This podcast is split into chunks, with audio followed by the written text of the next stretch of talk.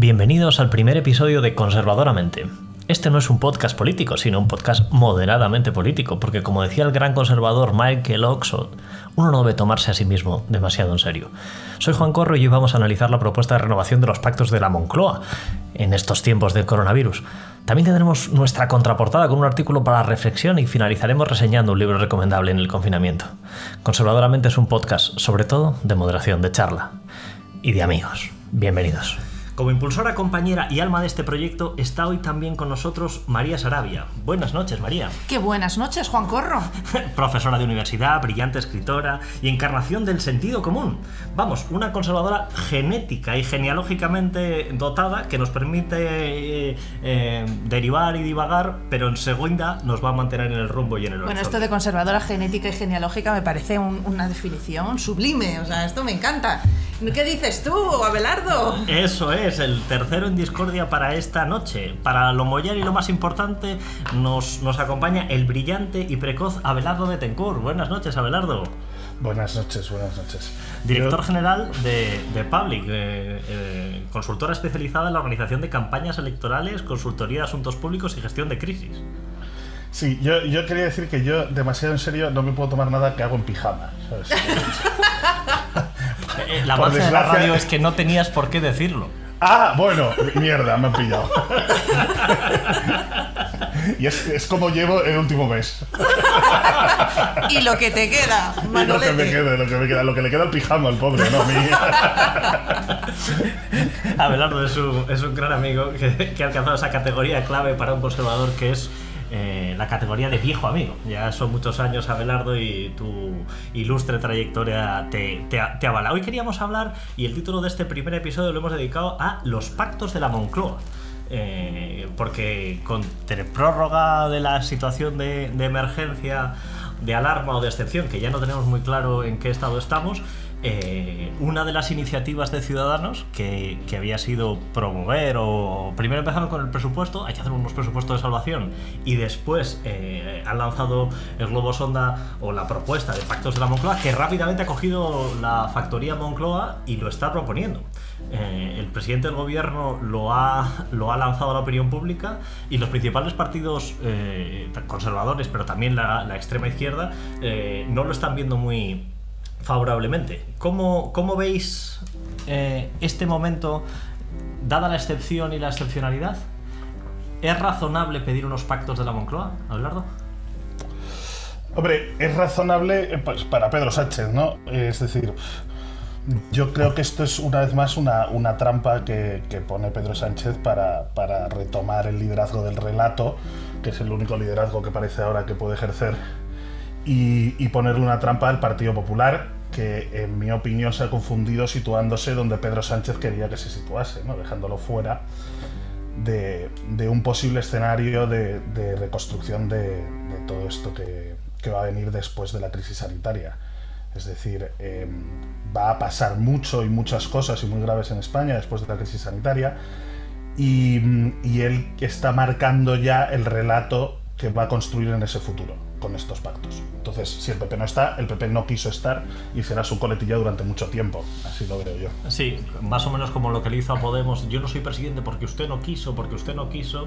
eh, y, y, agarrarse a eso. O la doctrina que tuvimos en la, en la moción de en la moción de investidura o la sesión de investidura con el bloqueo, ¿no? Eh, por primera vez en la historia el presidente no tiene que ganarse los votos. Los demás tienen que justificar por qué no le votan. Es una. Bueno, los demás están obligados a votarle, claro. O sea, ¿cómo no? ¿Cómo, ¿Cómo no vas a en contra de.? Que yo he ganado. Claro. Eh, como he ganado por un voto más, deseo me regalen. Era un sistema a lo, a lo yankee. Sí, sí, sobre todo con una terrible coherencia en su discurso más inmediato, ¿no? El señor del no es no. Así, el no es no, le pide a todo el mundo que el sí porque sí, y luego, eh, donde dije traeré a Puigdemont, eh, eh, hablo ya de... Se trajo a, Torra a la Moncloa. Eso es, vamos a, vamos a invitar a Torra con honores de Estado, ese es el, ese es- ese es el mundo. Entonces, para vosotros, eh, amor, que eh, no has dicho nada todavía. Me he quedado aquí clavada con esto de amor. Eso es un apelativo cariñoso que suelo utilizar a estas horas de la noche. Exacto.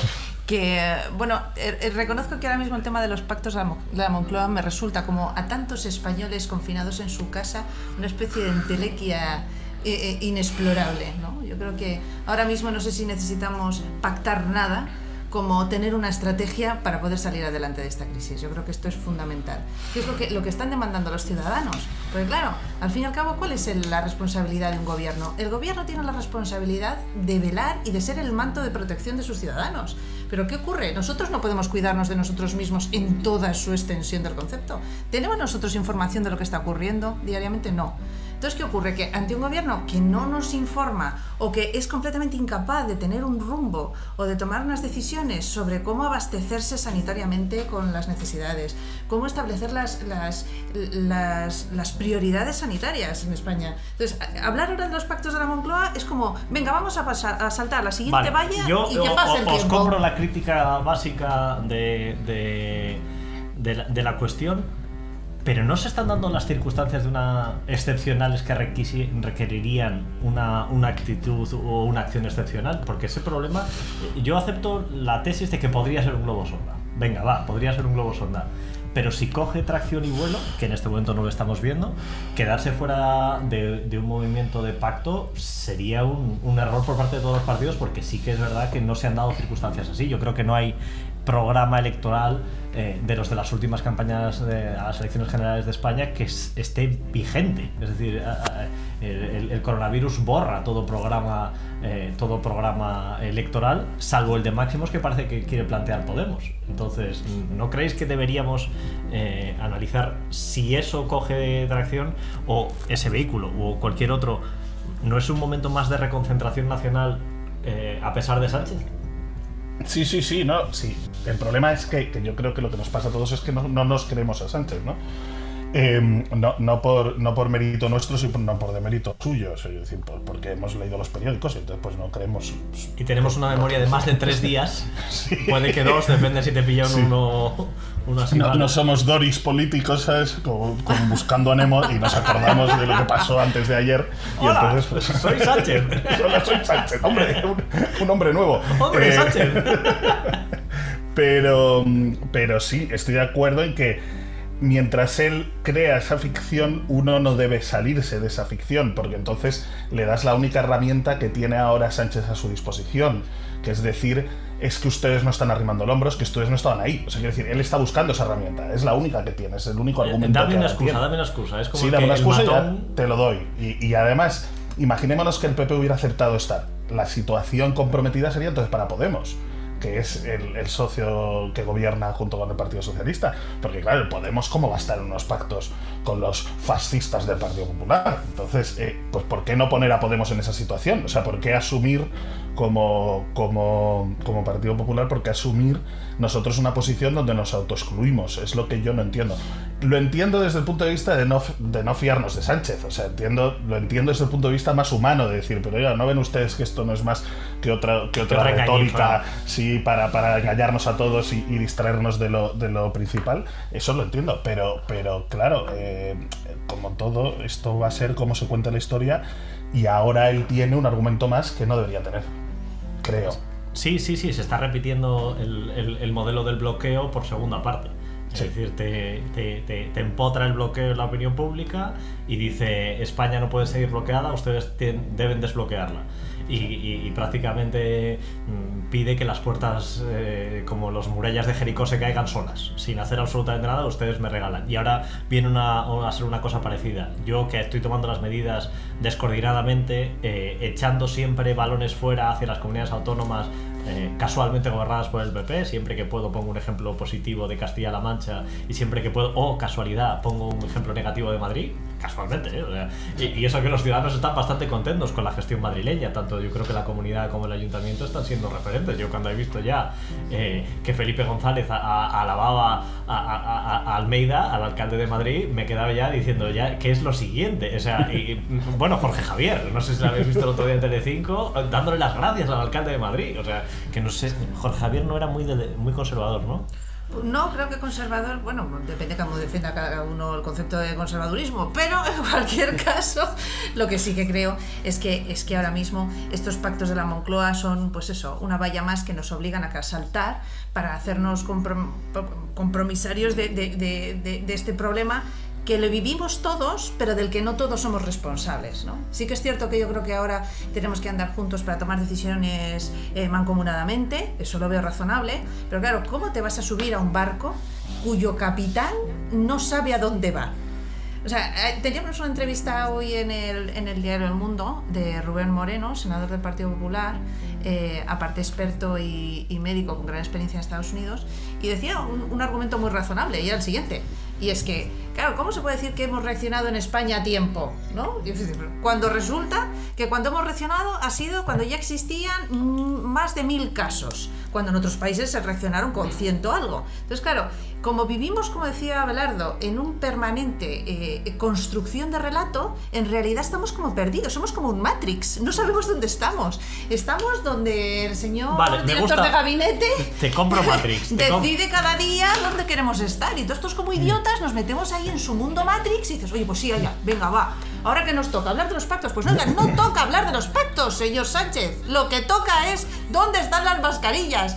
¿Qué tienen que hacer los ciudadanos el lunes cuando vayan a trabajar? ¿Qué vamos a hacer con los niños, con las universidades, con los colegios? ¿Qué pasa con la economía, con el turismo? Deje usted de ser de chorradas ya que Bueno. los pactos, ya es que esto es un cachondeo.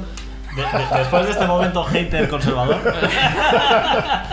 todo muy el- la moderación y el sentido común. No, no, el O- os pido del que entremos, conservadurismo. eh, Abelardo, os pido Yo, lo que le pediría es, es entonces que, que- que vayamos, eh, pero que vayas tú. O sea, quiero decir, vamos con ese discurso. O sea, que el Partido Popular vaya y diga, me dejes usted de chorrada. ¿no? Ya estoy aquí en Moncloa. ¿Dónde están las mascarillas? Por favor, enséñemelas. ¿Dónde, dónde las guardan? Eso es total. Si los test que tienen aquí funcionan o, o- solo le funcionan a los de Podemos. Aquí hay test premium y test para el resto. ¿Cómo es esto, Eso no? es. Pero, No, pero- Venga, vamos a Matrix. Si la dinámica, y y yo creo que las circunstancias son tan extraordinarias que. Y los españoles llevan muchos años reclamando pactos de Estado para muchas cosas. Luego es verdad que cuando aterrizaban no sabían muy bien para qué. Sabían que querían el pacto, pero no el contenido del pacto no estaba muy claro. Pero si hubiera que hacer unos pactos, ¿qué debería pedir eh, el ala liberal conservadora a- al presidente del gobierno? Pues no sé, depende, depende de qué, qué es lo que, lo que pida el presidente del gobierno a cambio, ¿no? O sea, no sé, no, no sabría poner el precio si no sé lo que estoy comprando. O sea, no- no- No, pero la- los pactos de la Moncloa tenían como apartados, ¿no? El económico, Sí, el político, el social y, y- y había como capítulos, como, como, como Sí. cuando los, el, el- el acuerdo de adhesión a las comunidades europeas, eh, en su día o la Unión Europea actualmente. La, en el capítulo económico, eh, pues nosotros ya hemos eh, pre- presentado, eh, el Partido Popular ya ha presentado un, decálogo de medidas y, un paquete de medidas de choque para intentar evitar que la crisis sanitaria no se convierta en una crisis económica galopante de muy difícil, de, muy difícil salida. Entre otras cosas, pues haciendo pe- peticiones, peticiones de máximos. Pero, ¿qué aproximación debería hacer el Partido Popular? Yo, yo creo que ahí vuelve a tener ventaja el Partido Popular, ¿no? Porque como, como esto es solo una construcción de relato, y estoy seguro que ellos no han pensado en esta pregunta que tú haces, Juan, eh, eh, Pablo Casado podría sentarse en la mesa con los 11 pactos de Estado que ya le ofreció hace más de un año. Decirle, mire, aquí tenemos una base, vamos a empezar a construir. Y no creo que ellos tengan respuesta a eso, porque nunca jamás creo que se hayan imaginado sentados en una mesa con el principal partido de la oposición. O sea, es que, es que los pactos eh, de la Moncloa funcionaron precisamente porque el Partido Comunista aceptó una, una reducción eh, de la riqueza de los españoles y, de- y de- y del Producto Interior Bruto con la reconversión industrial. Aceptaron un- unos términos que yo dudo mucho que ahora, por ejemplo, un partido como Podemos pueda aceptar. Y, la realidad que, que nos vamos a encontrar después del COVID es, es muy dura, eh, va a ser trágica y va a necesitar medidas contundentes. Entonces, todo esto de los pactos, estoy de acuerdo con María que es una engañifa. El problema es que en Matrix, aunque fuera todo mentira, podías morir. Entonces, yo lo que digo es evitemos morir en Matrix, o sea, que, Total, que total. coge el teléfono. Totalmente. Nunca mejor dicho. Nos faltan las pastillas y tenemos que... bueno, bueno, Juan, que estamos en un programa conservador, por favor. Eh, pastilla roja, pastilla azul. Sí, sí, no, no, ellos ya se tomaron la pastilla, no me acuerdo qué color era, la de, la de vivir en Matrix para siempre, y, y la única manera de entenderse, yo creo que con ellos es estando dentro de Matrix, o sea, fuera, fuera son, no sé, las máquinas esas articuladas raras que, que existían fuera en, en el mundo real. Sí, sí que era un horror el mundo real comparado con la maravilla del mundo. O sea, mi problema es táctico, mi problema es si estamos, si el Partido Popular está eh, cometiendo un error o no desde un punto de vista táctico. De fondo es que casi ni me lo he llegado a plantear porque creo que no... Que- que, que- no, existe esa- voluntad política real por parte del Partido Socialista y el Partido Podemos para llegar a ningún tipo de acuerdo en el que se pueda encontrar con un partido como el Partido Popular o como con Ciudadanos. O sea, no... no O sea, que es- la, imagen visual, que, lo- que no sé si lo decía el propio presidente o, o Casado o lo decía la portavoz parlamentaria Cayetana, eh, el trampantojo que te pintan una puerta en la pared y te crees que es una puerta, cuando sigue siendo una pared, sigue siendo un- una imagen que es válida para vosotros. Sí, sí, porque además los, los españoles no, o sea, este relato de los hechos sobre nos han engañado, en el día tal pasó tal, los españoles yo creo que, que no le dedican tanto tiempo a, a la política como, como podemos dedicarle nosotros que somos muy frikis. Es decir, entonces Somos muy conservadores. son, son- sí, y frikis, Juan. ¿no? O sea, joder, nosotros sí vivimos fuera de Matrix, ¿vale? Tenemos que aceptar nuestra condición. Eh, entonces, claro, estas, estas, estos globos sondas, esto, esto que se lanza, es, el último input que se queda en la, memoria política de los españoles y- bueno, no, no quiero reiterarme, les ayudamos a construir el relato donde, donde hubo un partido de oposición que, según su relato, una vez más, en un momento muy grave para España, eh, se hacen llamar patriotas, pero cuando España les necesita nunca están ahí. Que es un discurso que además lleva trabajando el Partido Socialista desde la época de Zapatero y que, y que lo tiene muy El bien. arrimar el hombro. Me acuerdo el en arrimar el 2008 y siguiente, el arrimar el hombro. El Popular ustedes no arrima arriban el hombro. Primero, primero te llaman profetas del apocalipsis, de ya están usted, y cuando llega el apocalipsis, coño, no arrima usted el hombro. ¿sabes? Dices tú, bueno, pues joder. ¿Y usted para cuándo? Sí, Eh, sí, y- yo estaba en la barca. ¿Para cuándo? Yo estaba en la barca remando cuando usted decía que no había barcos, ¿sabes? Pero. No, pero oye, una cosa, o sea, o sea, el, el propio concepto de pacto significa que es un punto de encuentro eh, frente a cualquier, cuestión, ¿no? Entonces, ¿en qué no estamos de acuerdo eh, los partidos políticos o, en este caso, el Partido Popular? ¿En qué no está de acuerdo? ¿No está de acuerdo en que tenemos que mm, tomar decisiones sanitarias para salvar al mayor número de personas que se pueda cuanto antes con, todas todos los requisitos sanitarios que necesitemos? ¿Eso, está- ¿Eso es lo que vamos a pactar? No. ¿Estamos pactando que vamos a salvar la economía española? Obviamente estamos todos de acuerdo en que tenemos que salvar vidas, que tenemos que prevenir, que tenemos que cortarle el COVID y que tenemos que sobrevivir a una crisis económica de la que no existe precedente. Entonces, exactamente, ¿qué hay que pactar?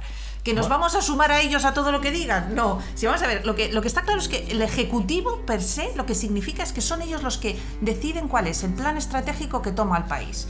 ¿No? Porque eso Ojalá. es el concepto. No, pero eso, esa es la teoría, esa es la teoría. Eso es lo que se supone que tienen que hacer, ¿no? Claro, Eso, eso es el, el debe. Y luego el claro. haber ya. Claro, pero claramente se ha demostrado que no, no ha sido correcta la decisión. Pero esto es, no, es que no se puede hablar en contra de estos eh, tirar piedras. Oiga, mire, vamos a ver. Las circunstancias son las que son y lo que no podemos es negar la evidencia. O sea, ahora mismo la estrategia ha sido equivocada. Si los pactos consisten en reunir al máximo partido de la oposición, eh, junto con el partido de gobierno o los partidos de gobierno para tomar una decisión mancomunada de hacia dónde va a ir España, para salvar su economía, minimizar los impactos, las decisiones con Europa y cómo salvar entre todos eh, las cuestiones sanitarias, perfecto. Pero ¿quién no se va a sumar a eso?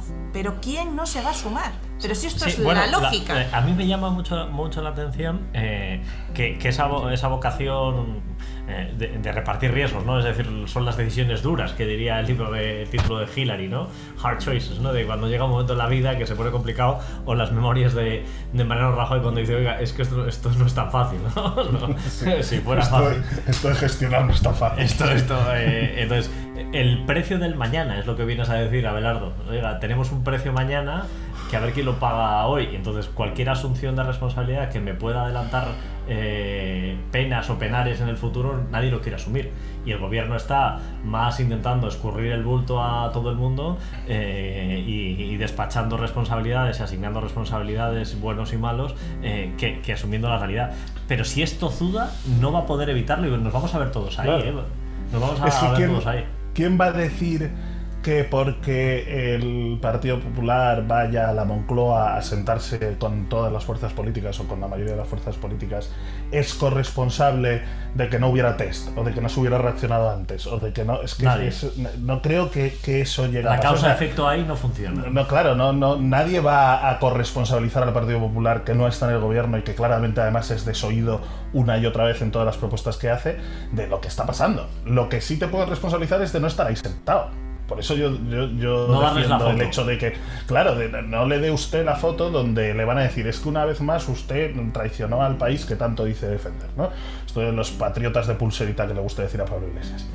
Y luego, entrando más en el fondo de la cuestión, que apuntabas, apuntabais un poco los dos, em, a mí sí me preocupa mucho, y eso sí me preocupa más allá de los relatos eh, fabricados en, en, el gabinete del presidente del gobierno, em, el hecho de que si nos vamos a una situación económica como dibujan algunas personas de 6 millones de parados, de una reducción del 15, del 20, del 10% del PIB, me da igual, de un verano sin turistas, eh, se puede generar un, momento populista mucho más hondo del que hubo en 2008, que pueda ser eh, la excusa perfecta de partidos como Podemos para asaltar y derribar el el, sistema en el que vivimos. O sea, eso, eso se puede. Y están empezando, eh, están empezando. Están empezando. O sea, cuando defendía Pablo Iglesias el artículo de la Constitución que dice que todos los bienes de la nación están subrogados al interés general tal, está apuntando un, un camino. Es decir, tú imagínate mañana un país donde 6 millones de personas de un día para otro, de una manera traumática, de una manera triste, eh, pierden su empleo. Y justificada, absurda. Eh, sí, imprevisible además, ¿no? De una mm. manera que, que, que, que a todos nos, nos, nos, quebrantaría a todos, hace que replanteemos nuestra manera de pensar y que no puede pagar la luz y que venga entonces un vicepresidente social del gobierno y diga, pues si hay que nacionalizar una eléctrica para que todo el mundo tenga luz mañana, se nacionaliza una compañía eléctrica. Y además te lo, dice acompañado de, va que ya lo, ya lo nacionalizaron los del PP. Y muchos lo aplaudirán.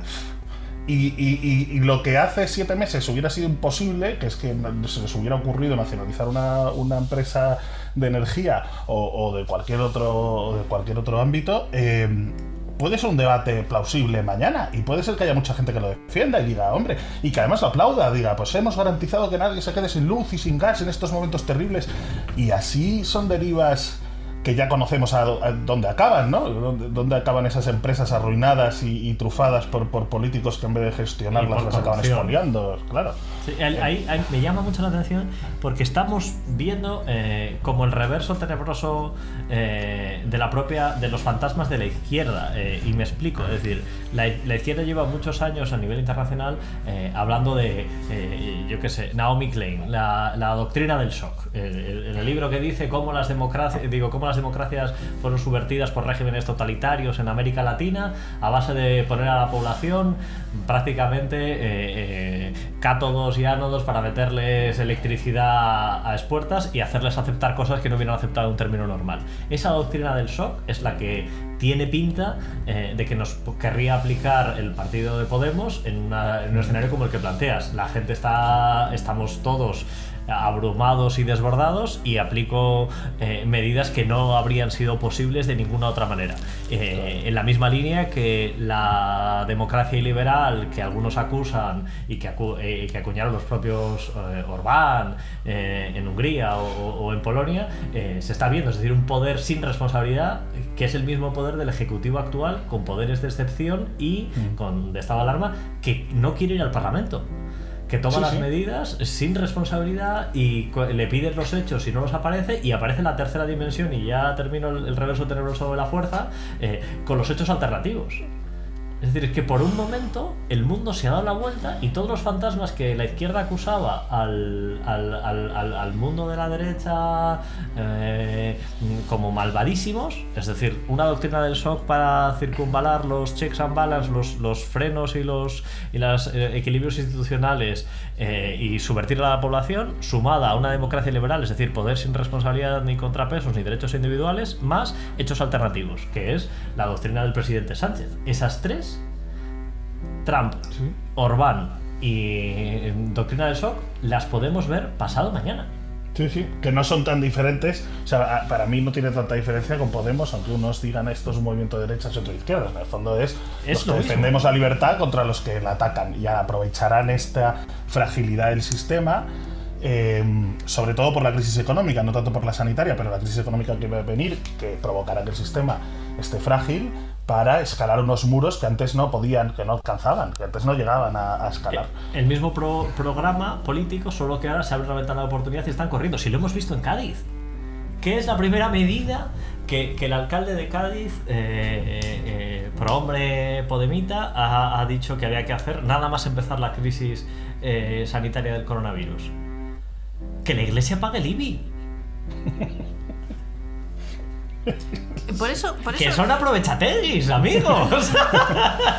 Y dice, Oiga, de todo lo que había que hacer, usted aprovecha y es como rebañando, ¿sabes? O sea, y, y- y- y- y me la llevo. y, dices, y "Oiga, dándole un tinte ideológico a un, a un problema que es que, no- que no tiene nada que ver con, con si la Claro, es que sabéis qué pasa, que es que, es que al final, como, somos los españoles tremendamente viscerales y no pensamos con la cabeza, sino con las vísceras, eso nos conlleva que la ideología la llevamos al extremo hasta tal punto de que tratar de pensar qué haría un votante de Podemos o un dirigente de Podemos en estas circunstancias es claro. Igual que tendríamos muy claro cualquier votante del socialismo o del Partido Popular. Ahora bien, ¿pero qué deberían ser unos pactos reales como los pactos de la Moncloa? Deberían ser unos pactos que dijésemos, vamos a ver señores, ¿cómo vamos a reconstruir la economía de este país en los próximos 12 meses?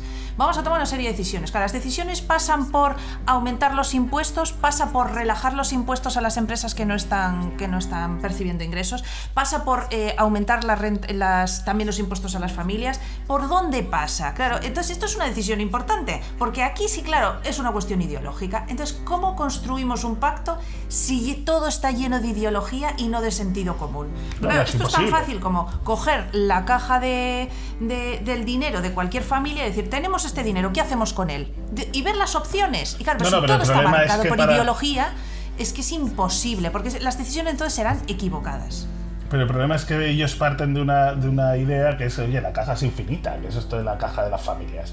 O sea, ellos se endeudarán a muerte y, y gracias a Dios no pueden imprimir billetes, porque si no se pondrían a imprimir billetes, pero vamos, o sea, trasladarían trasladados con, con camiones. O sea. Y entonces es- esa es su manera de decir, ellos no podrían nunca asumir hay que apretarse el cinturón, vamos a ver cómo recortamos gastos, vamos a, a no endeudarnos. Obviamente estamos en un escenario donde endeudarse va a ser más que imposible, da igual cómo lo Te, abordes. te vas a, te vas a endeudar más de lo que querrías en ningún caso. en ningún caso, pero, pero, pero, Pero hay un límite, Un límite o gente que dice, no, no, esto no hay límite, mientras, mientras el interés del pueblo y el interés de, de las personas esté por encima, bueno, pues todo este discurso que ya conocemos, ¿no? Entonces, ¿cómo vamos a poner otros intereses por encima del interés de las personas sin saber que al fin y al cabo ya la postre lo que lleva a esas cosas es a que todos nos empobrezcamos y el país se, se vaya a la ruina y entonces eh, todos, eh, en vez de superar esta crisis, la convertamos en, en endémica. en Y- una doble, triple. Y además, teniendo en cuenta que ya se, por lo que los estudios están apuntando, hay dos olas del coronavirus. Es decir, que podemos sufrir dos periodos mm, consecutivos a- a- de, de encierro o, o de clausura. Es decir, que ahora tengamos un- una bajada significativa y que nos mejoremos y vayamos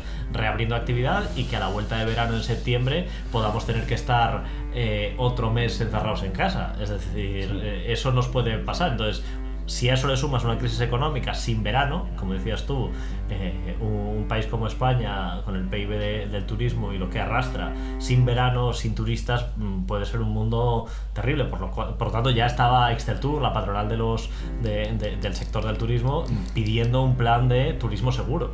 Es decir, que si el- alguien va a hacer eh, algún tipo de desplazamiento este verano y va a querer relajarse y olvidarse de todo, que piense que el único sitio seguro sea España o jugamos esa liga y ganamos eso, o no vamos a salvar ni las raspas del, de, de- de- de la campaña de verano que es tan importante para nuestro país. Abelardo, vamos a llamar a Moncloa a ver dónde están los test, porque si no, de aquí a julio no vamos a ver si es- si España es un país seguro. Señores, vayan comprando o distribuyendo los test ya.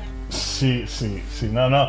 Es el, es el momento perfecto para todo aquel que odiaba nuestro sistema, que ya estaba debilitado. O sea, que ya hemos visto que Orban no es producto del COVID, ni, ni, Brexit, ni Trump son productos del COVID, pero era un sistema que ya estaba un poco debilitado y que se estaba poniendo en duda sobre si, si los que defendemos el mundo, eh, tal y como viene manejándose desde, desde hace algunos años, y aquellos que lo quieren atacar y derribar y sustituirlo por modelos más autoritarios o liberales, como has dicho tú, Juan, eh, esto me da, yo temo, y sin pecar de, pesimista, que puede ser un, un grave riesgo. No sé si, el, si, si, es definitivo, pero sí un grave riesgo para que los Orban, Pablo Iglesias, eh, Boris Johnson y Trump eh, hagan ya como quieran y no tengan frenos a la hora de... O sea, no sé si visteis la carta que le envió Orban a, a Tono López Isturiz cuando, cuando secretario general del Partido Popular Europeo, cuando le preguntó por, oiga, usted que esté haciendo tal, que poco menos le vino a responder, no me molesto con esas mierdas, que estoy en una crisis, no tengo tiempo para esas tonterías, ¿no? De la libertad y de no sé qué, estoy yo aquí resolviendo una crisis.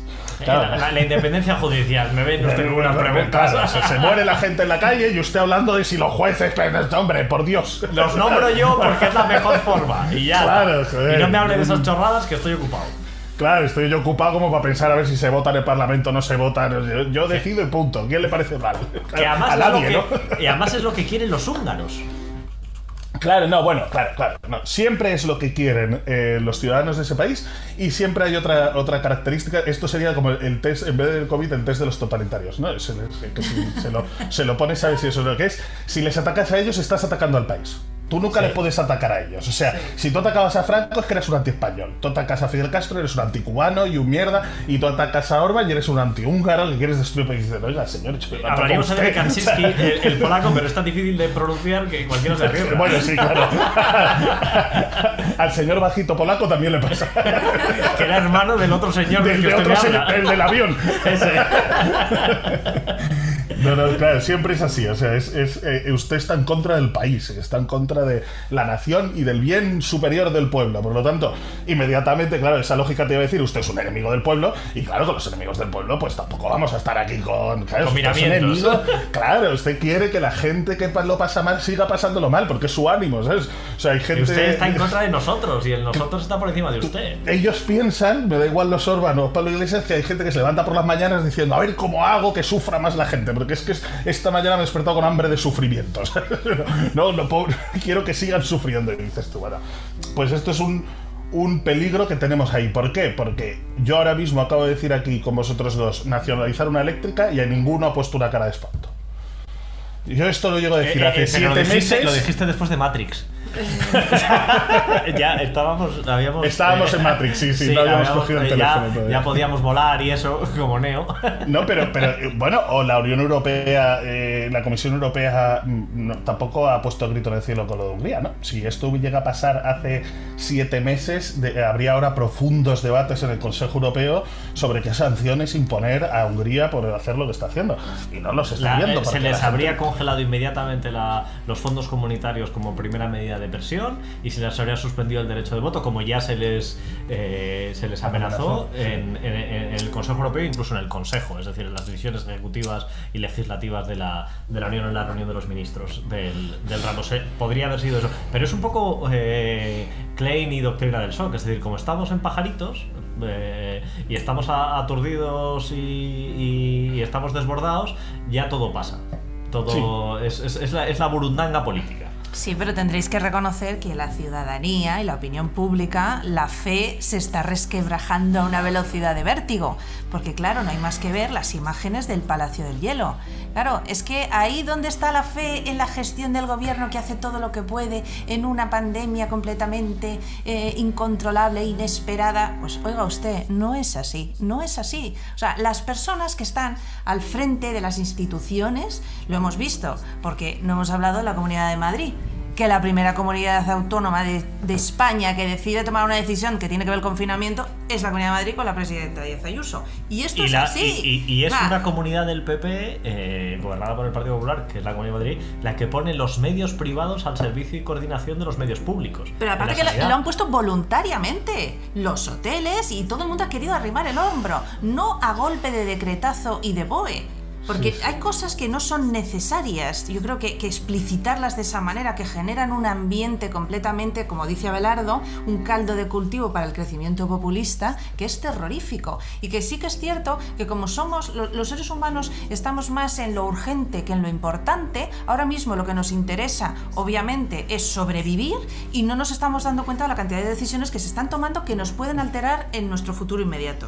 ¿Y qué debería, o sea, si este es el escenario y este es el, las fronteras y el perímetro de, las opciones disponibles, es decir, ¿cuál debería ser una postura moderada, conservadora, razonable eh, ante, ante, el, ante el sistema actual? ¿Qué se puede hacer? Esto es lo, lo que vaya a pasar, mm, pasará, pero uno tiene que tomar unas determinaciones. Eh, eh, porque si la mm, pulsión visceral y, ultraliberal o iliberal de Podemos, que no deja de ser un, un Orban con coleta, mm, si, si, hay que reprimirlas, ¿cómo se reprime mejor? ¿Cuál es tu mejor opción para ser útil a los ciudadanos? Yo no, lo sé, o sea, y me apiado de todo punto de vista de aquellos que, que estén ahora teniendo esa responsabilidad, porque creo que no es una pregunta con fácil respuesta y, creo que están en una situación muy difícil, eh, sobre todo no, solo pensando en su futuro electoral, sino una situación muy difícil desde el punto de vista de que pueden convertirse en el último dique de contención de la España tal y como la conocemos y, como nació del, del 78. Em, pero yo sí haría dos cosas. Uno, no darles argumentos, por eso yo creo que hay que acudir a los pactos de la Moncloa. O sea, no darles argumentos de, bueno, es que aquí estamos decidiendo esto porque usted no quiso estar en la mesa. yo estoy en la mesa. Y ahora en la mesa me niego, pero estoy en la mesa.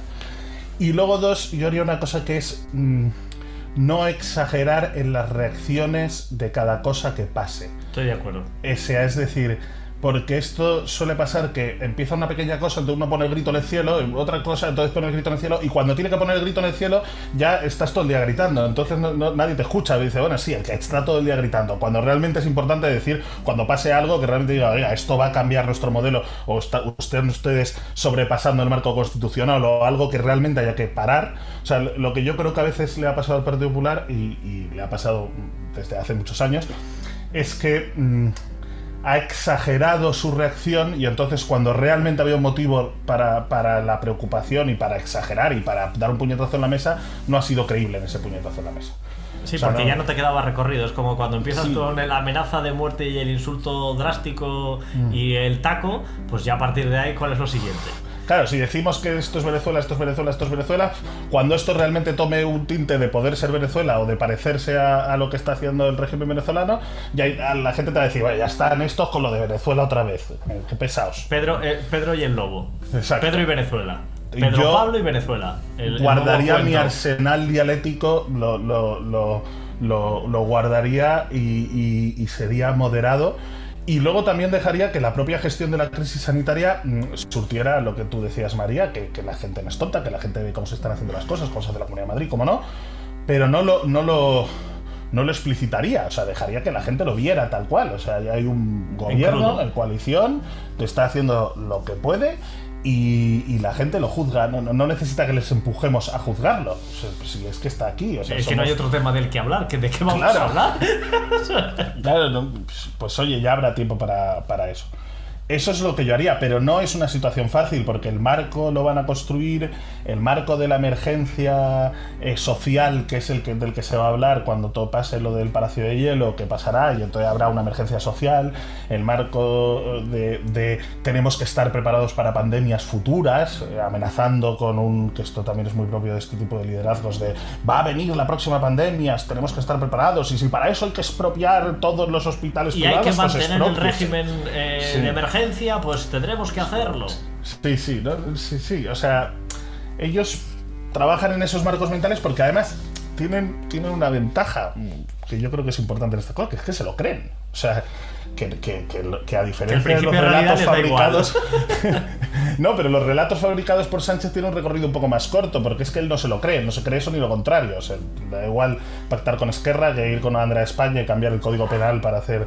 Eh, le da igual. Pero una persona como Podemos se cree lo que está diciendo, es que cree que el Estado tiene que tomar eh, cartas en el asunto, es que cree que el Estado tiene que eh, nacionalizar los recursos, es que esas frases que ellos dijeron hace unos años y que han dejado de decir no es que hayan dejado de creerlas, ahí están. Y ellos piensan que la mejor manera para responder ante todo esto es nacionalizarlo, porque hay unos pocos señores que se están haciendo ricos a costa del sufrimiento de una gran mayoría de personas. Y ese esquema en su cabeza funciona.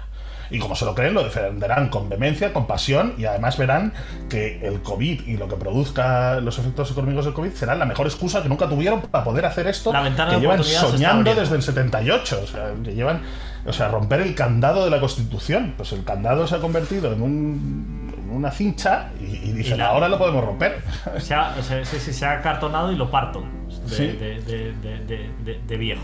Por eso yo creo que ahora lo que toca es construir un- un- un- una estrategia económica de país, pero propuesta por el Partido Popular, que ya se han propuesto muchas medidas.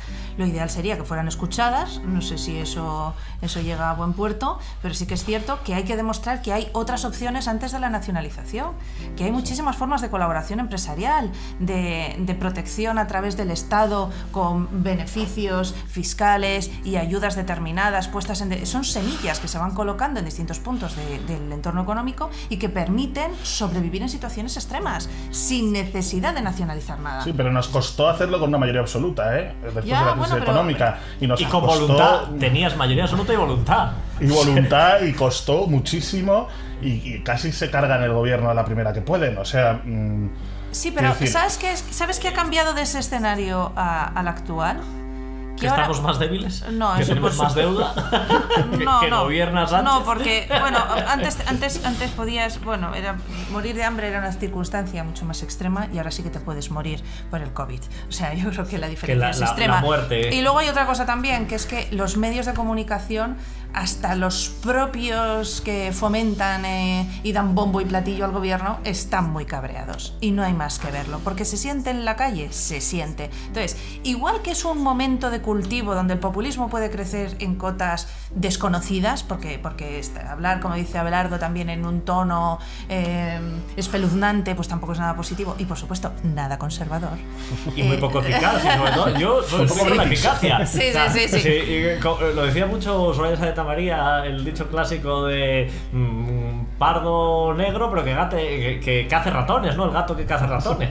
sí, sí, sí, sí. Dice, pero esto funciona, está muy bonito, pero funciona. Pero que es que Claro. es, es lo que os decía, es que es el, es el mis- en un mismo escenario se pueden dar eh, dos, dos desembocaduras completamente distintas. Una desembocadura de crecimiento del populismo extremo o, un escenario donde la desembocadura nos de lleve casi. a una estructura mejorada. A una estructura mejorada que nos permita crear también, ahora mismo eh, las empresas entre sí trabajan de una determinada manera, igual que los ciudadanos nos relacionamos de una determinada manera. Yo, yo creo mucho que estas, estas, estas crisis tan brutales también salen cosas positivas. Pero ¿estáis de acuerdo en que eh, las puede empresas están eh, ganando enteros ante los ciudadanos en este momento? Que la mayoría de las empresas, de las iniciativas empresariales están siendo loables, positivas, eh, proactivas y dinámicas. O sea, yo creo que puede ser que, que haya un, ha, ha habido muchas alabanzas a, a Mancio Ortega, ¿no? Por poner el ejemplo. Un nombre, sí. Pero, pero claro, es que no es el escenario. O sea, a mí lo que me preocupa no es el de ahora. O sea, ahora estamos todos aplaudiendo y los médicos y la sanidad y venga todos a una y nos saludamos con nuestro vecino que piensa diferente de nosotros, pero nos saludamos porque estamos. El escenario que me preocupa es el de 6 millones de parados. Es que ese ya es diferente y ahí cambia el rol de las empresas y cambia, o sea, de la gente que no pueda pagar la luz, que no pueda pagar el teléfono, de personas que ahora viven en, clase, en la clase media y que tenían una perspectiva de futuro más o Positiva, menos normal, positiva y tal. a- a Y que había sufrido paro. mucho, ¿eh? Porque, porque ya es, es dolor tras dolor para la herida. O sea, que esto es Sí, muy- sí, gente que ya la crisis lo pasó muy mal y se vio frustrada a todos. O sea, gente que ha visto que la promesa de, de este sistema de tú estudia, trabaja y esfuérzate, que te irá bien, pues oye, ya hay dos veces que no me va a ir bien. Y esa gente cambiará su ángulo y, irá, y, buscará un referente de liderazgo que le resuelva sus problemas. Bueno. Y puede haber, y pueden caer en el populismo. O sea, pueden también caer en un discurso como el nuestro, donde digamos no, porque la manera, vamos a buscar una solución creativa, imaginativa, arrimemos todo el hombro. eh, eh, glo- la globalización Sí, es la respuesta, que sí. los público-privado, que los, que los que la Unión Europea, en vez de poner más trabas, eh, borre más las fronteras para intentar cooperar de una manera más eficaz. Puede ser que ese discurso triunfe, ojalá, eh, María, pero, pero puede triunfar el discurso contrario de de yo no voy a dejar que nadie nunca se quede sin luz y por lo tanto lo prohíbo por decreto. Claro, Y- pero es que ahí, fijaros, pues, es que hay, hay un detalle del que no hablamos en eh, generalmente, yo creo que en, las- en los debates cotidianos, y es el hecho de que España somos un entorno empresarial en el que más del 99% está configurado por pymes. Eso quiere decir que son pequeñas y medianas empresas. Son autónomos, pequeños comercios. eh, hay muchísima empresa familiar en España que pasa de generación en generación.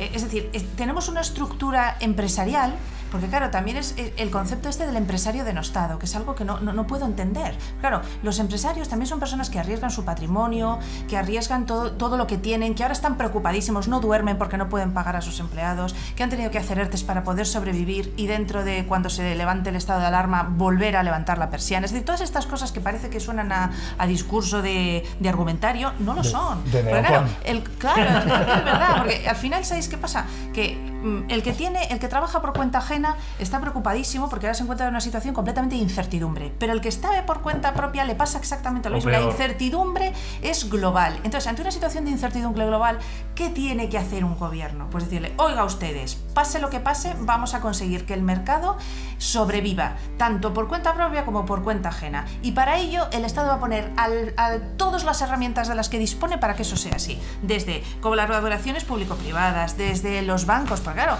a los bancos también les interesa eh, eh, poder eh, facilitar crédito, ¿o no? Pues por supuesto, claro, cuanto más se facilite el crédito, mucho mejor. Las empresas necesitan crédito para poder salir adelante, el Estado necesita que se produzcan bienes y servicios y así se genera empleo. Es que no se genera de otra manera. Entonces, claro, también es, la política de la subvención. Sí, sí, claro. La política de la subvención frente a la, política de que sí, que sí, que habrá situaciones en las que, en las que el Estado está para cubrir a, quien más lo necesite. Sí, sí, nadie duda de eso. Pero ¿cuánta gente no aplaudirá un decreto como uno de los que se ha aprobado ahora con la alarma y dice está prohibido despedir?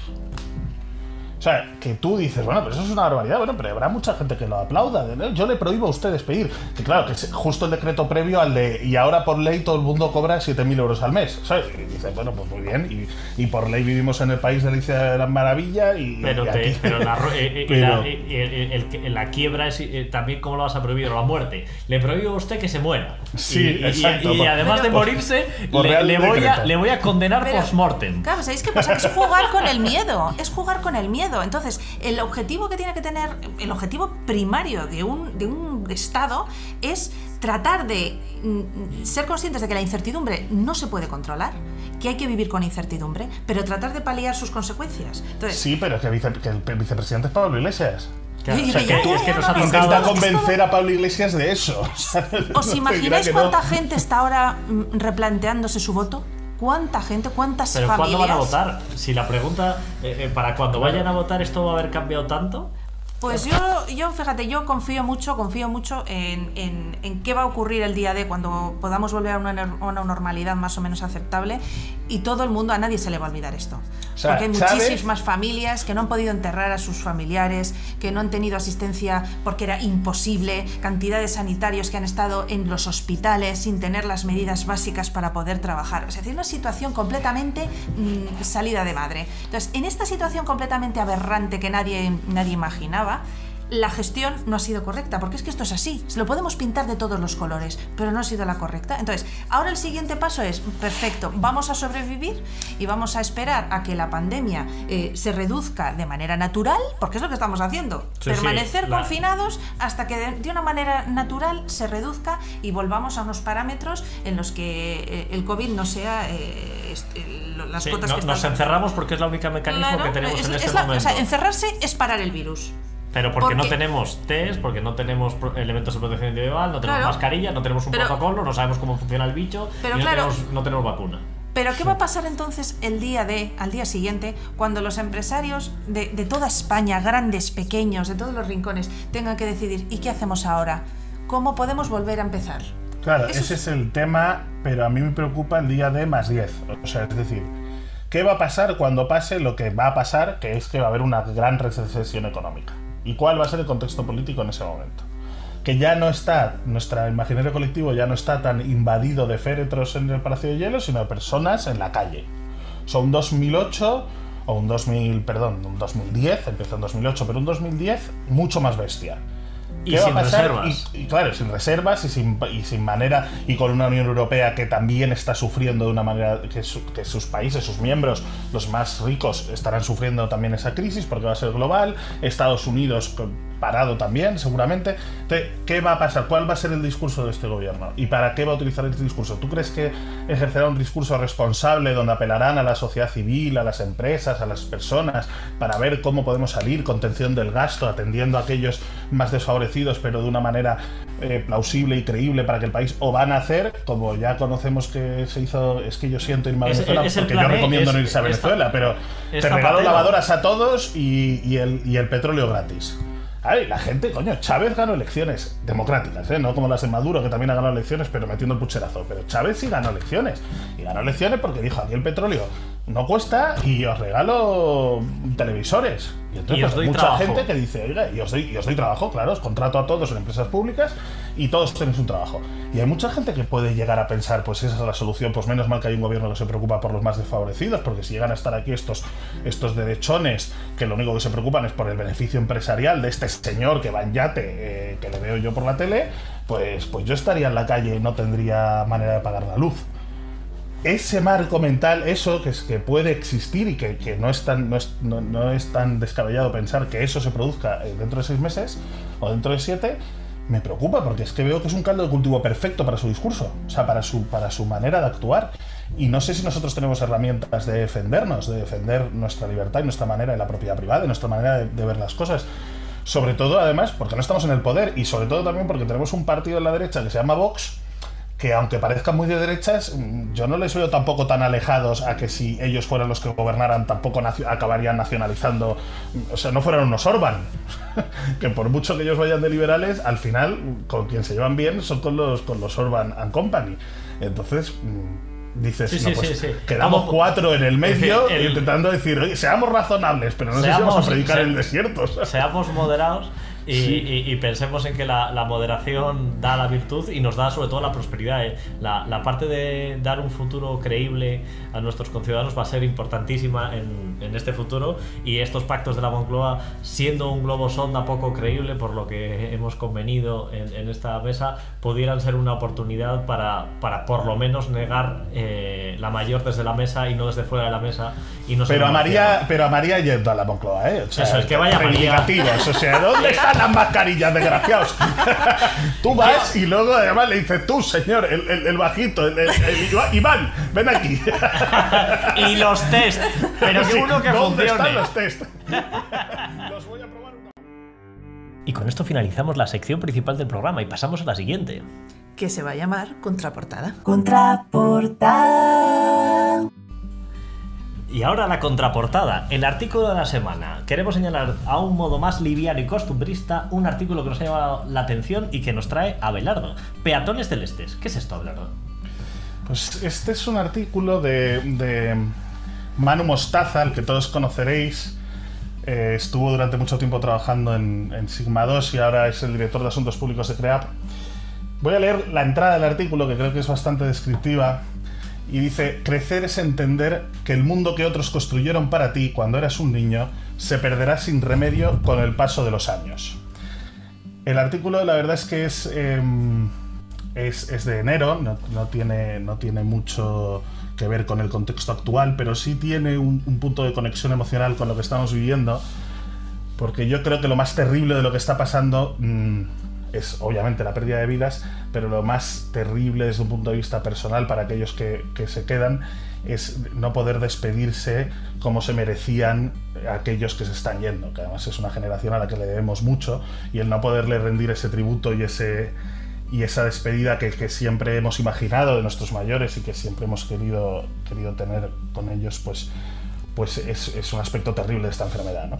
Eh, en este artículo lo que él viene a decir es algo que, que a mí me, cuando lo escribió me hizo pensar bastante porque era algo que yo intuía pero no, no había sabido articular como él lo hace, que es uno cuando es pequeño tiene un mundo y ese mundo es el mundo de verdad, el normal, ¿no? Se- Seguimos viéndolo como, quiere decir, ir a la casa de tu abuelo cuando, cuando eras pequeño y que te cocinaran y ese pueblo donde algunos nos íbamos de vacaciones, ese es el mundo de verdad, ese es- y ese crecer es ver que ese mundo se desvanece, que, que a lo mejor la casa permanece, pero ya no está el abuelo, pero ya la plaza del parque pues no es la misma, pero La uno ya no de sale a 100 jugar. pesetas ya no te, ya, Sí, ya no, no vale. te vale para casi nada, de hecho no existe.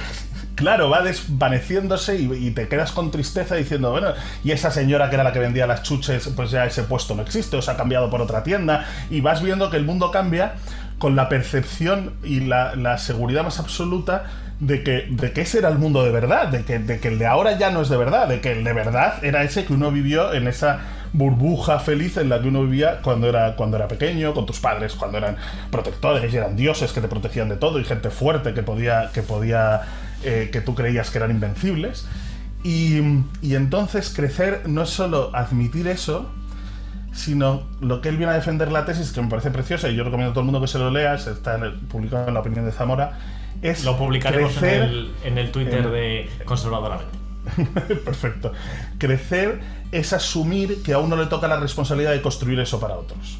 Eso es muy bonito. O sea, saber que eso desaparece, pero que para otros, para nuestros hijos, lo que nuestra responsabilidad es construir ese mundo que para ellos será el mundo tal y como tenía que ser. Y que eso pasa de generación en generación y que eso es un poco el afán de nuestra vida. Y a mí me pareció muy bonito y en el contexto más conservador más. que el legado y la herencia recibida y la obligación hacia las generaciones futuras. Es decir, la parte de relevos, que solo somos una cadena en el, en el relevo de la, de la, de la vía. Peatones celestes. Eh, eh, ese es el artículo que nos trae. Lo recomiendo, lo recomiendo vivamente, la verdad.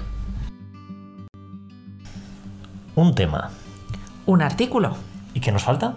Un libro. Por eso nuestra siguiente sección se llama Libreando. Bienvenido, Joan Milian Querol. Es un placer tenerte con nosotros, politólogo, escritor y articulista de corte liberal, aunque yo creo, Milian, que cada día un poquito más conservador. Pues así es, María, y viendo lo que nos pasa, pues cada día más, apreciando más todo lo que hemos vivido hasta ahora, ¿no? El otro día leyendo un libro de, de, de Junger, que me lo recomendó, de hecho, este autor, eh, Juan Corro, ¿eh? ¿estás ahí? Eh, hola, hola, hola. Y, era todo, o sea, perfectamente para lo que vivimos ahora, el, cómo perder todo lo que hemos vivido hasta ahora de, de repente, ¿no? Y pues, no sé, uno intenta no tener nostalgia, pero vamos a ver si los libros nos salvan. ¿eh, Joan? Sí. Totalmente. Sí, y vamos a hablar de uno en particular hoy, ¿no? Sí, Joan, nos ha recomendado, Abelardo nos ha recomendado... Uno que, que no va a ayudar porque es de historia y también recuerda algunos tiempos un poquito malos, pero también... Eh, eh, preséntalo tú si quieres y... Eh, sí, sí, el libro que nos has pedido comentar y que estamos encantados de comentar contigo, de El Camino a la Democracia en España, 1931-1978. Que estaría bien que antes de que hagan una serie de Netflix alguien se lo lea. Así que, Joan, preséntanos esta maravilla. Bueno, es un libro que ya tiene 15 añitos, es, adolescente, lo escribió Manuel Álvarez Tardío, catedrático de Historia del Pensamiento Político en la Universidad Rey Juan Carlos, está publicado en, gota a gota. Pero a pesar de que tenga 15 lo publicó años... no era catedrático, ¿eh? que lo he mirado yo. ¿eh? no, entonces creo que era profesor, o era profesor de la Complutense o ya era profesor de la Juan Carlos. Eso es, da mucha esperanza a, los profesores universitarios que, quieren acreditarse. Y sacar la, cátedra, ¿verdad? No hablas de ti, ¿no? Hay posibilidades. Así se puede, venga, va. Sí se puede. No, pues decía que es un libro que aunque tenga 15 años, yo creo que ahora es, es muy interesante recuperarlo por el momento actual de crisis sanitaria, económica y, y, política, porque hay momentos en la historia de España, en este libro específicamente refleja dos, el año 31-78, que también se vivió pues, una, una encrucijada política, y cómo desde pues, unas condiciones en un año eh, se intentó la consolidación democrática y fracasó caso de la Segunda República, y cómo con otras condiciones y con otros tipos de liderazgos pues, eh, fue exitoso ¿no? este proceso hacia la consolidación democrática como fue durante, durante la transición. Y digo que es interesante para los momentos actuales como bueno, el, el, podcast, este primer episodio tiene como eh, tema principal los pactos de la Moncloa, pues son momentos también eh, pues, eh, muy parecidos, ¿no? en los cuales pues, se requiere de las élites políticas, de los dirigentes de los partidos políticos, pues, aquellos sacrificios que se hicieron en, la transición y no se quisieron hacer en, el año 30, en el 31, 31, que llevó a pactos, no solo el de la Constitución, sino también el de, el de los pactos de la Moncloa más de tipo económico y social, que permite una estabilidad ¿no? que ayudó después a la consolidación de la democracia. De manera que una visión conservadora del. Eh, sí, no, no, que, es una visión conservadora del mundo donde eh, las cosas pueden pasar. Es decir, está sujeto al devenir histórico y pasan cosas. Y a veces las élites tienen impacto y depende de quién esté al mando, te puede ir un poco mejor o mucho peor. Vuestra visión conservadora, yo creo que se tuvo muy en cuenta en, la transición, así como en los años 30. Eh, el ambiente, digamos que no era ni liberal ni conservador, sino que era más bien de vamos a conseguir la utopía y... La revolución, la utopía. todos los obstáculos que haya por delante, sea el parlamentarismo o sea la oposición. En la transición sí que se tuvo esta mirada más, digamos, liberal conservadora, incluso desde el comunismo, ¿no? De esa, esa visión de eh, Esto es un titular, ¿eh, Juan? El comunismo liberal conservador de, la transición. A ver. No, no, fíjate, Santiago Carrillo ya 20 años antes ¿no? de los pactos de la Moncloa, en el 57, ya hablaba de la reconciliación ah, nacional como una propuesta de aceptar un cuadro cívico común, un marco legal nuevo, democrático, donde todos ¿eh? podamos desenvolvernos. la importancia de ese todos, muy diferente a lo que como se entró en la Segunda República, ¿no? con una hazaña en, los años, en el año 30, ¿no? justo antes de, de instaurar la República, donde decían, no, no, una república solo para los para los republicanos, de todos tengan cobijo, pero será para los republicanos y por, por los republicanos. Esta idea de reconciliación nacional a veces ha tachado a la, a la transición de, de, ser un pacto del olvido, pero esta idea de reconciliación nacional que aceptaba desde, desde Carrillo hasta Suárez y, Fraga, de alguna manera eh, liga bastante con esta idea burkeana, ¿no? de no rompemos con el pasado, lo tenemos presente, aprendemos las lecciones del pasado y, sobre todo, esto es la reconciliación nacional, un compromiso de, futuro para las próximas generaciones, para dejar una, una democracia integradora, no una democracia, digamos, revolucionaria, donde el que gana arrasa con el que pierde, sino una democracia que aunque tú pierdas las elecciones, te pueda sentir integrado y, y, y partícipe. La, obligación de montar eh, y de construir un mundo para los del mañana que, hablábamos en el artículo con Abelardo, ¿verdad? Sí, y que tiene, digamos, como, como obligación para el presente no el continuismo ni la ruptura, sino la, la reforma. ¿Eh? La reforma que es lo que permite integrar a los, a los, a los diferentes, que permite pues, respetar lo mejor que se ha hecho hasta ese momento e ir avanzando hacia, hacia, hacia un futuro no perfecto, pero siempre intentando que sea mejor. ¿Y qué, qué, lecciones, es decir, por, por, pasar a lo proactivo, a lo propositivo, sobre, este, sobre esta base o esta reflexión de este libro, qué elementos deberíamos traer del 78 que nos podrían ser de utilidad hoy y qué elementos deberíamos desterrar del 31 que están apareciendo en la opinión pública? Pues a partir de este libro, eh, eh, una cosa que me gusta mucho es, eh, sí que salen todas las variables, de por qué fracasó 31, por qué eh, tuvo éxito el, el, 78 y pues te habla de, de las diferentes leyes electorales, eh, la importancia de la clase media como elemento estabilizador en la transición, etcétera, ¿no? Esto ya más o menos lo, conocemos.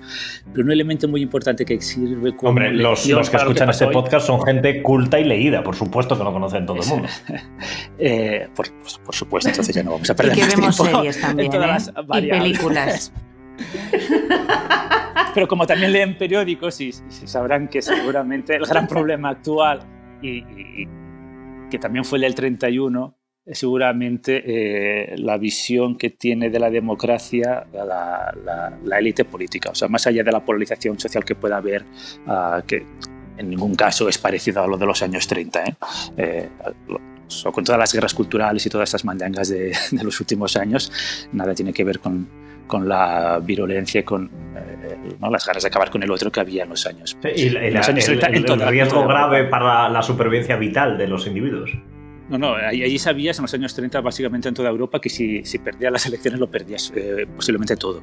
¿no? Entonces, eh, esto en los, esta visión que tiene de la democracia, esto lo hemos hablado alguna vez también con, cuando, cuando leímos a Yaskamung, de, no separar democracia con, del liberalismo, pero el liberalismo no económico, sino el liberalismo desde un punto de vista político, ¿no? Pues el imperio de la ley, la importancia del límite del poder, de los derechos de, eh, de todos, de, ¿no? de las, sobre todo también de las, de las minorías, una garantía de las, para, para, las, para los derechos de las, de las minorías. Esto en los años, en la transición se tenía, se tenía muy claro, muy claro. Y, y me cuesta, o sea, ahora cuando vemos que se proponen los pactos de la Moncloa uh, y se vuelve a usar esta terminología de los años uh, de la transición, que claro, eh, es la duda que antes también hablabais, ¿no? de si esto es un farol, es una, es una trampa, porque claro, ahora usan esa ter terminología, pero hasta ahora tanto la actitud de, del partido, ¿no? de los partidos que dan apoyo al gobierno, como la obra de gobierno hasta ahora,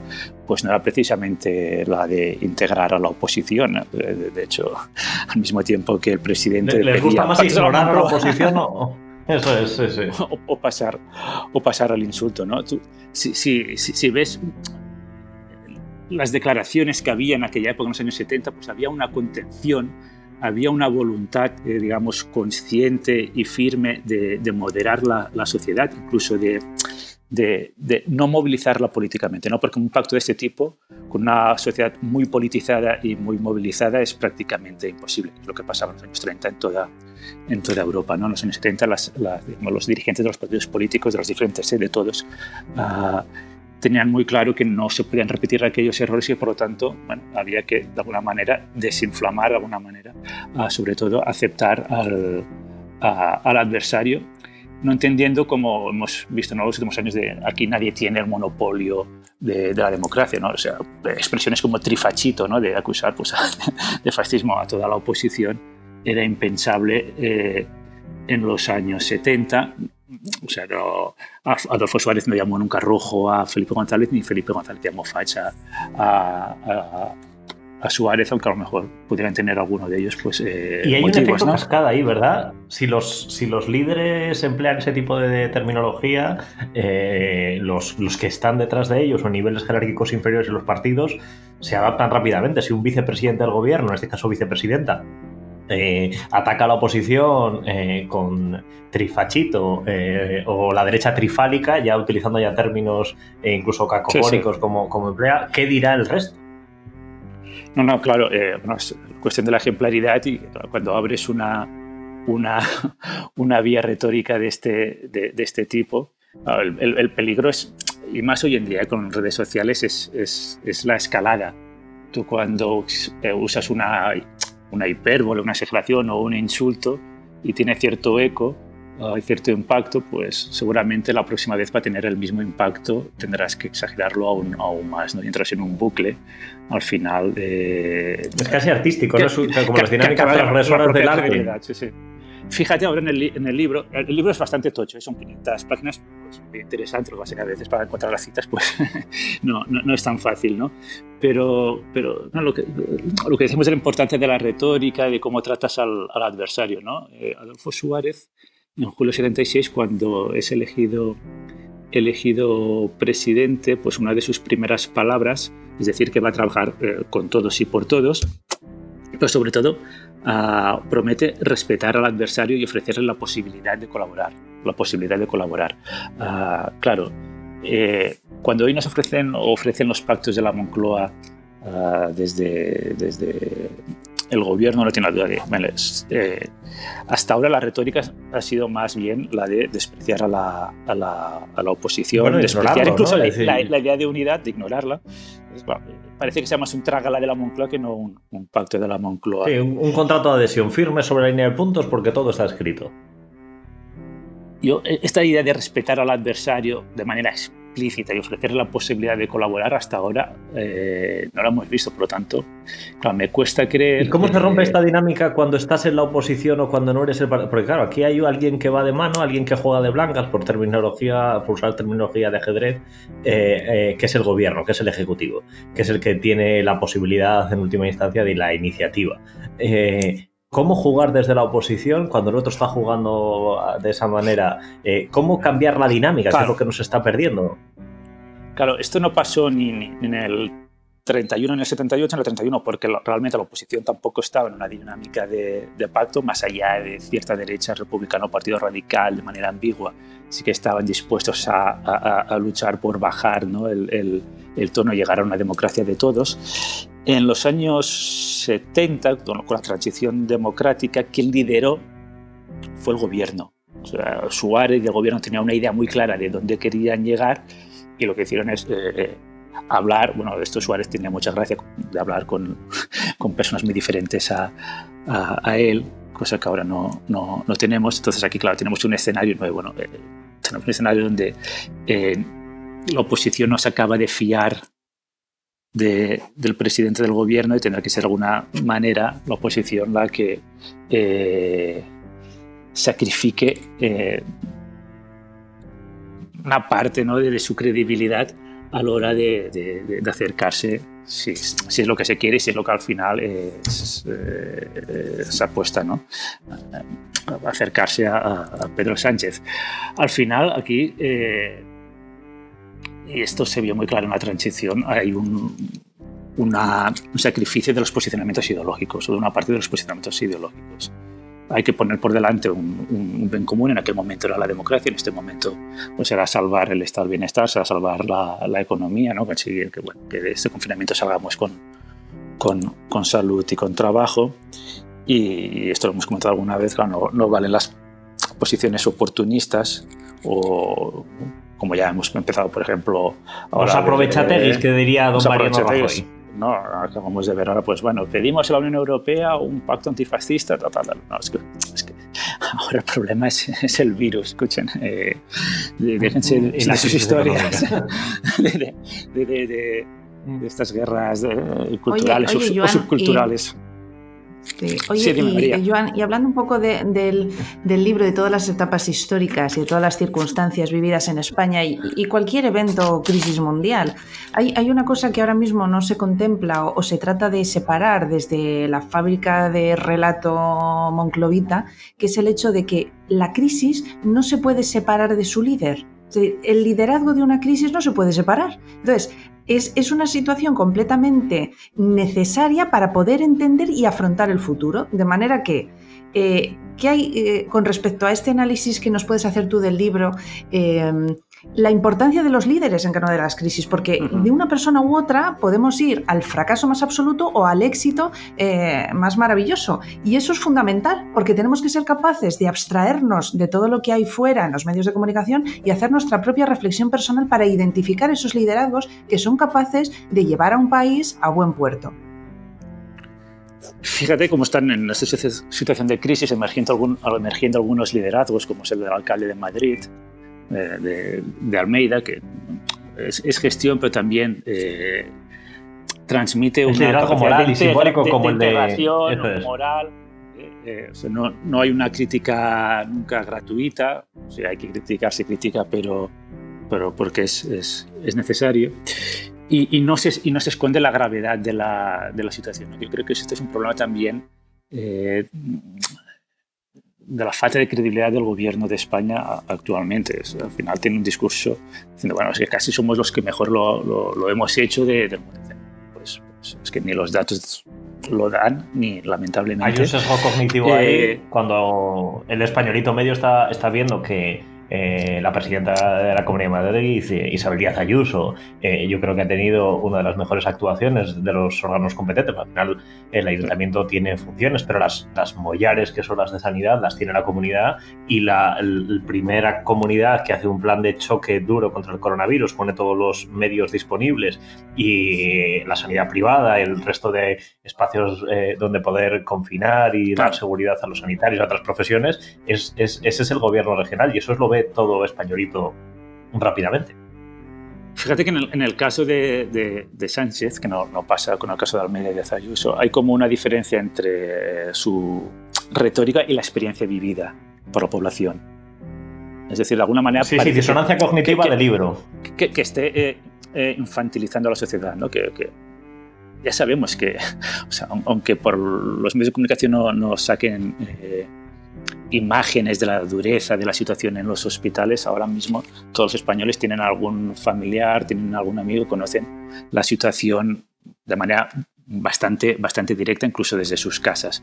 Por tanto, tratar de alguna manera de decir, bueno, es que lo hemos hecho, lo, hemos hecho muy bien, esto empezamos a gestionarlo cuando se supo, no, no, no es creíble, o por lo menos no es... Eh, no concuerda con la experiencia que estamos viviendo todos. ¿no? Entonces, claro, es imposible que ganes el liderazgo moral que decías cuando te está vendiendo un, producto que es imposible de comprar porque la experiencia del día a día, de un día a día que, sobre todo en la mayoría que estamos en confinamiento, ¿no? pues eh, estamos reflexionando sobre esto las 24 horas del día hasta que nos volveremos locos. no, no, no, no, es creíble. Entonces, claro, eh, antes de, lograr cualquier aproximación de la oposición, más allá de dejar de insultar, eh, quizás también estaría bien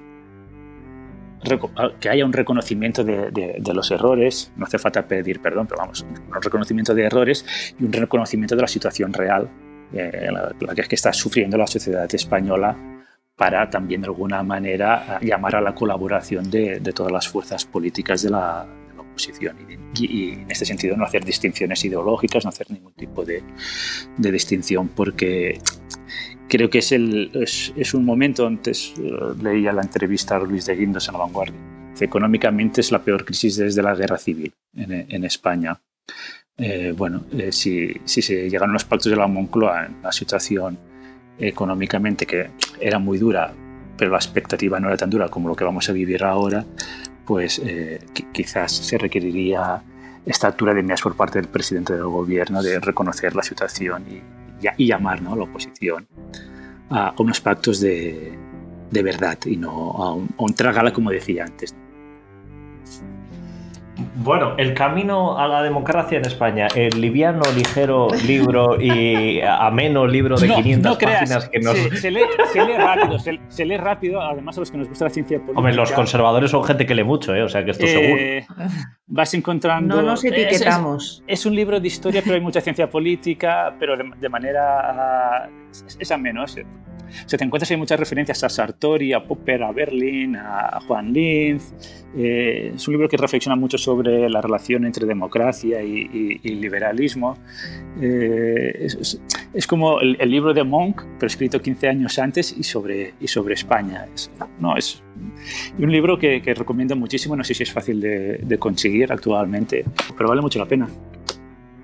Vale, pues El camino a la democracia en España, 1931-1978, de don Manuel Álvarez Tardío. El camino a la democracia que nos trajo, y yo por reflexionar, es verdad que los caminos son de ida, pero también puede ser de ida y vuelta. a lo mejor nos encontramos en el otro lado eh, y estamos viendo un abismo ante nuestros ojos. Eh, Joan, eh, pues... Mm, Eso es lo que necesitamos, Joan, que leer libros como estos para, para seguir entrenando nuestra mente, hacer ejercicio mental no perder la perspectiva y ser capaces de tomar decisiones correctas.